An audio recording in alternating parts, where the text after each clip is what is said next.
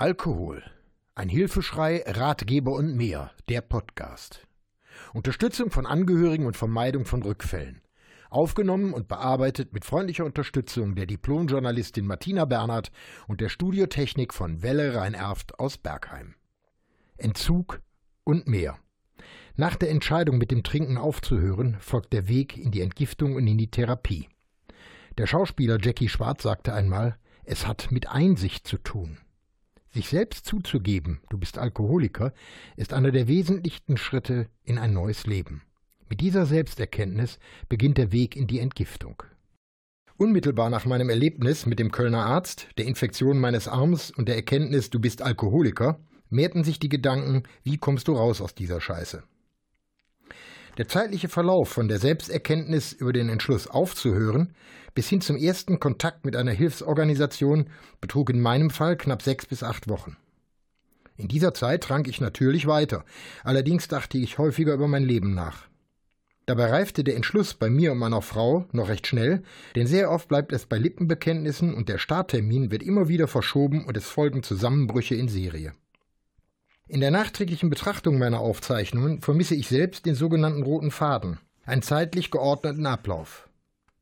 Ich habe darüber nachgedacht, die Darstellungen und die Erlebnisse anders zu ordnen und eventuell sogar ein Zeitraster einzufügen. Betrachte ich aber den Verlauf meiner eigenen Trinkerkarriere und die Einzelschritte, dann kann es keine Ordnung geben. Das Leben mit Alkohol ist chaotisch, die Einzelerlebnisse sind wirr, ungeplant und unberechenbar. Gleiches werden Betroffene feststellen, gegebenenfalls Gemeinsamkeiten bemerken oder sich selbst erkennen. Einzig der Weg von der Selbsterkenntnis bis zur Vollendung des Entzuges lässt sich chronologisch einordnen.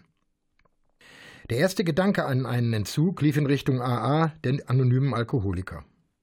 Erste Telefonate konzentrierten sich dann auf das Rote Kreuz und Organisationen, die man kannte.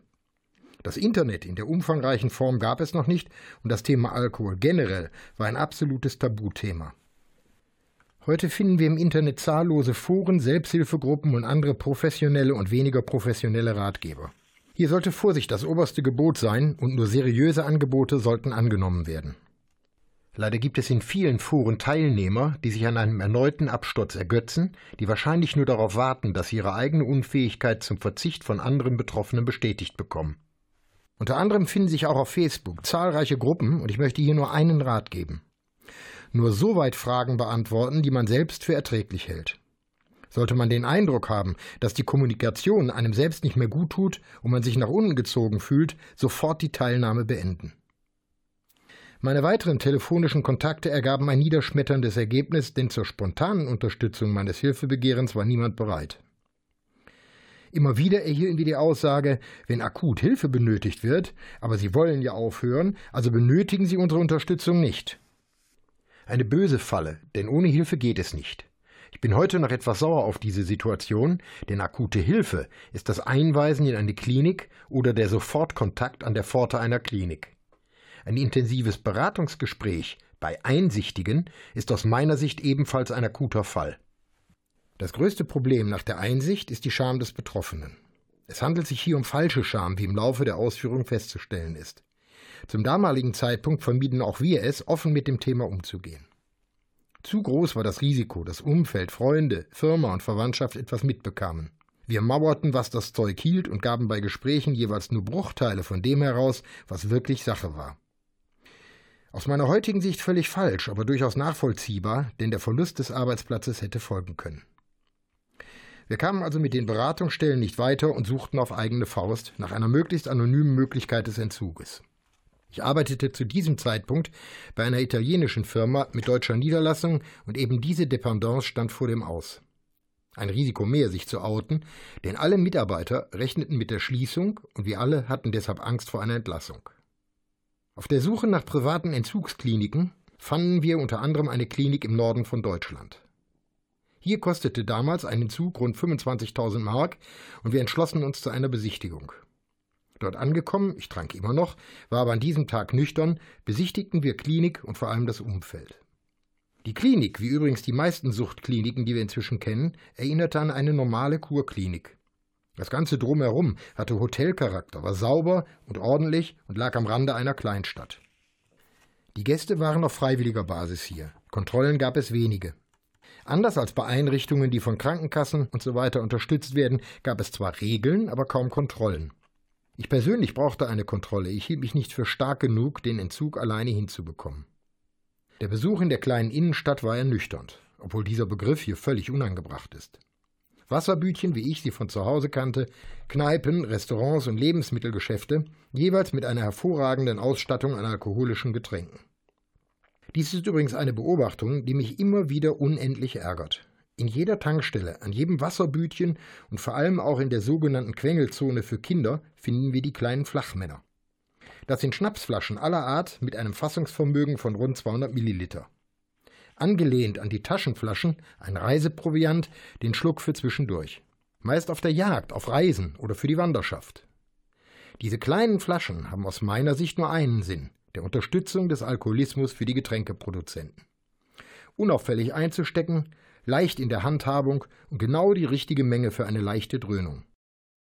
Welchen anderen Grund sollte die Präsentation der Flaschen an der Ladenkasse oder direkt an der Tankstelle haben? Ein Autofahrer, der in der Tanke eine solche Menge einkauft, ist zumindest alkoholgefährdet. Mich begeisterte zwar die Übersichtlichkeit der kleinen Stadt, aber es gab keine Kontrollen. Die freien Stunden konnten ohne Begleitung in der Innenstadt verbracht werden, alles sollte auf freiwilliger Basis geschehen, und man verwies mich mehrfach auf Selbstdisziplin und Selbstkontrolle. Auch die pauschale Aussage, wir kriegen das schon raus, beruhigte weder meine Frau und mich schon gar nicht. Ich bin ein Mensch, der gerne überprüft wird. Das sage ich heute als Trockener. Damals war ich zu schwach, um mich selbst zu reglementieren oder gar selbst zu prüfen. Die Verlockung von freiem Zugang zum Stoff machte mir Angst. Ich stellte mir die Frage, was soll das? Diese Riesensumme, um clean zu werden und das Ganze auf rein freiwilliger Basis. Geht das? Ich denke nein. Dann kann ich das Ganze auch zu Hause durchziehen und darauf vertrauen, dass meine Frau und ich die gleichen Weichen stellen. Nunmehr sind einige Grundsätze wichtig. Regeln sind das Wichtigste beim Entzug, natürlich in erster Linie das Einhalten dieser Regeln. Heute weiß ich, zunächst müssen diese Regeln aufgestellt werden und auch überprüft bzw. kontrolliert und angepasst werden. Ich halte die Art eigenen kalten Entzuges ohne ärztliche Kontrolle nach wie vor für falsch. Da viel zu viel Eigeninitiative erforderlich gewesen wäre und es ist viel zu gefährlich. Grundvoraussetzung ist normalerweise eine Entgiftung, die unter klinischer oder ärztlicher Aufsicht drei bis fünf Tage dauert, danach anschließend ein Entzug von zwei bis drei Wochen. Dieser Vorgang sollte dem Aufenthalt in der Privatklinik vorgelagert werden. Die schlimmste Stufe also vorweg und ohne Risiko für die Klinik. Danach dann der Aufenthalt in der Klinik und bei Feststellung von Verstößen gegen die Hausordnung, zum Beispiel Alkoholgenuss, sofortiger Verweis aus der Klinik. Toll, bei einer Rückfallquote von über 80 Prozent einzig ein Geschäft für die Klinik. Ich komme später auf den Entzug und weitere Dinge zurück. Zunächst ein Blick auf das Ende der Gedanken, die wir uns zum Thema Entzug in einer privaten Klinik machten. Ohne Unterstützung ist das Ansinnen, abstinent zu werden und zu bleiben, zum Scheitern verdammt. Deshalb spreche ich auch immer von wir, wenn ich die Vorkommnisse schildere. Wir, das waren in dieser Phase einmal mehr meine Frau und ich. Wir sagten uns, das, was diese Klinik bietet, und dies zum horrenden Preis von 25.000 D-Mark, das hatten wir zu Hause auch, also beendeten wir den Kontakt und konzentrierten unsere Suche auf Hilfsorganisationen. Unterstützung war zwingend erforderlich, und diese fanden wir letztlich in einem Büro der Caritas in Kerpen-Sindorf, einer Einrichtung des Erzbistums Köln. Der Caritasverband sieht es als eine seiner vordringlichsten Aufgaben an, Menschen in verschiedensten Problemlagen durch Hilfe zur Selbsthilfe und fachkompetente Beratung zur Seite zu stehen. So steht es auf der heutigen Homepage und die Verantwortlichen haben uns sehr geholfen. Dabei wurde nicht lange um den heißen Brei geredet und wir mussten auch nicht lange auf einen Termin warten. Wir wurden ernst genommen und dabei spielte nur ein Punkt eine Rolle, ich musste nüchtern sein. Klar und deutliche Ansagen, präzise Vorgaben und exakte Hinweisen auf das Verhalten vor dem ersten Besuch gaben die Leitlinie vor. Die Suche nach weiteren privaten Unterstützungen bzw. einem privaten Entzug, der im Geheimen stattfinden konnte, unterließen wir und besuchten die Sprechstunde der Caritas Niederlassung. Spätestens hier kamen mir neue Zweifel. Zu klar waren die Vorgaben, zu strikt die Forderung kein Alkohol mehr.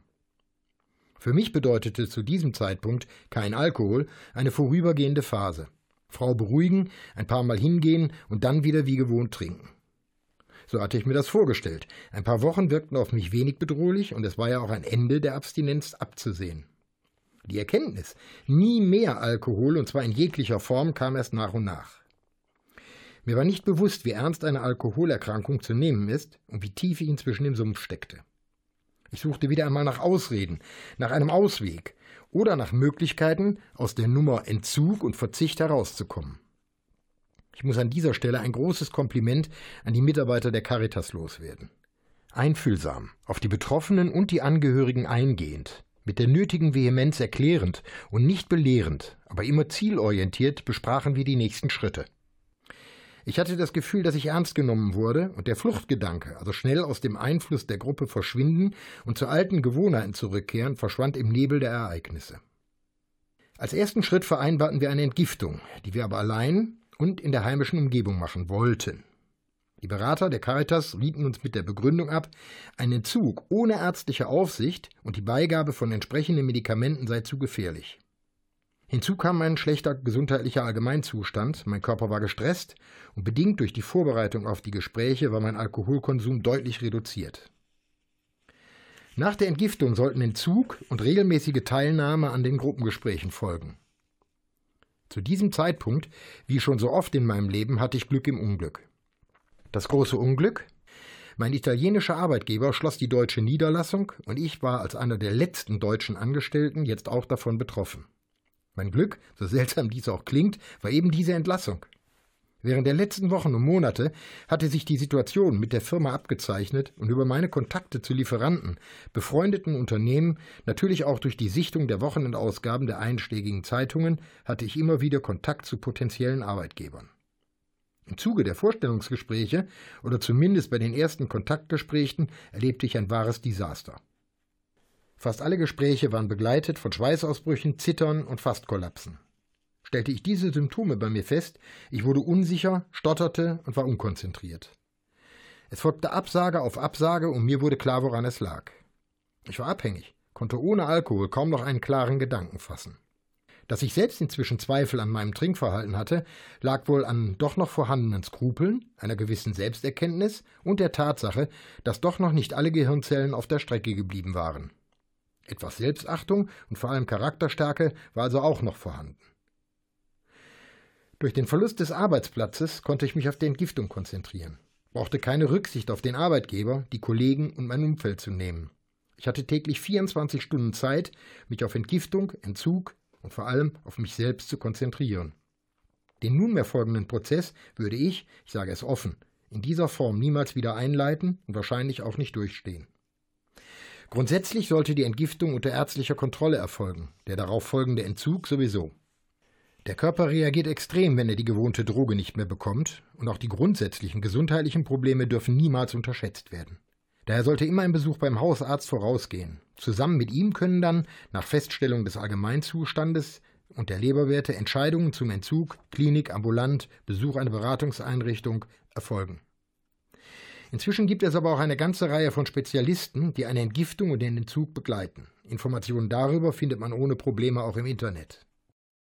Ob nun warmer oder kalter Entzug, beide Varianten haben ihre Vor- und Nachteile.